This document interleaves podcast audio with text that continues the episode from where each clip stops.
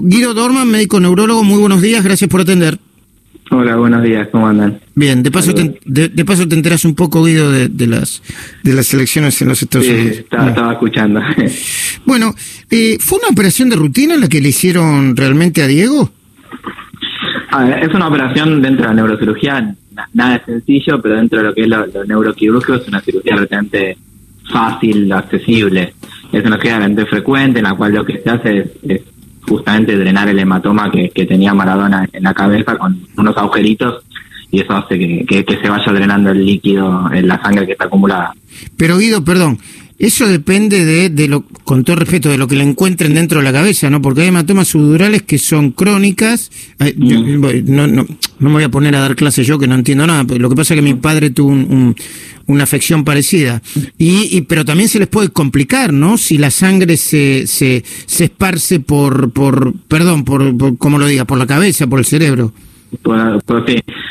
A ver, sí, tal como dijiste vos, eh, eh, el hematoma sural generalmente lo que tuvo fue un hematoma sural crónico, generalmente los agudos es un poquito más grave la situación, los hematomas sural crónicos, eh, hay dos opciones, según la gravedad que tengan, el tamaño, la sintomatología, si, si se decide expectar y controlar, en algunos casos eso se va, se usa cuando los tamaños generalmente tienen menos de un centímetro o no generan gran efecto de masa o están asintomáticos. Obviamente siempre que si la conducta es expectante es controlarlo de cerca y ver que, como decís vos, que no, que no crezcan y que no empiecen a generar síntomas o complicaciones.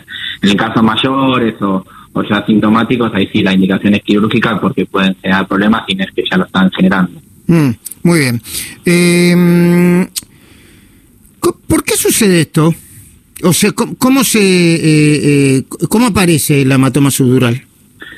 Generalmente, la mayoría de los casos hay algún antecedente, digamos, de algún tipo de traumatismo. Eso es lo, más común que siempre se encuentre algún tipo de traumatismo. Lo que suele ocurrir muchas veces es que en personas con alguna cierta predisposición, adultos mayores, realmente uno toma como, como referencia más de 60 años, y otros factores como algunos medicamentos, consumo de alcohol, los traumatismos pueden pasar incluso desapercibidos. Ahí se habló, con ejemplo, de Maradona, si pueden de, boxear o un pequeño, un pelotazo en la cabeza, eh, puede predisponerlo, que eso es frecuente. A veces uno interrogue si hay un traumatismo claro, no te digan que claramente ni se cayó, ni tuvo ninguna caída grave, pero indagando un poquito más en detalle se encuentra esta pequeña cosa de, no sé, se golpeó con la cabecera de la cama, tuvo un pelotazo, se golpeó con una ola en la playa, hemos visto cosas muy, muy interesantes en ese aspecto. Muy bien. Eh, ¿Algo más para agregar que sea instructivo o interesante eh, mm, o que sirva para la audiencia? Guido Dorman, médico neurólogo, miembro del Departamento de Neurología de INECO.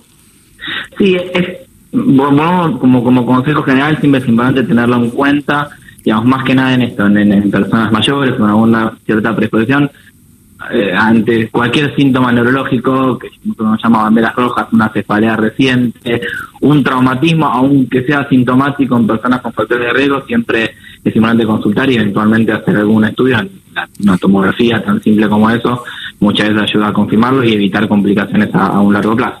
Muchísimas gracias, Guido. ¿eh? No, de nada.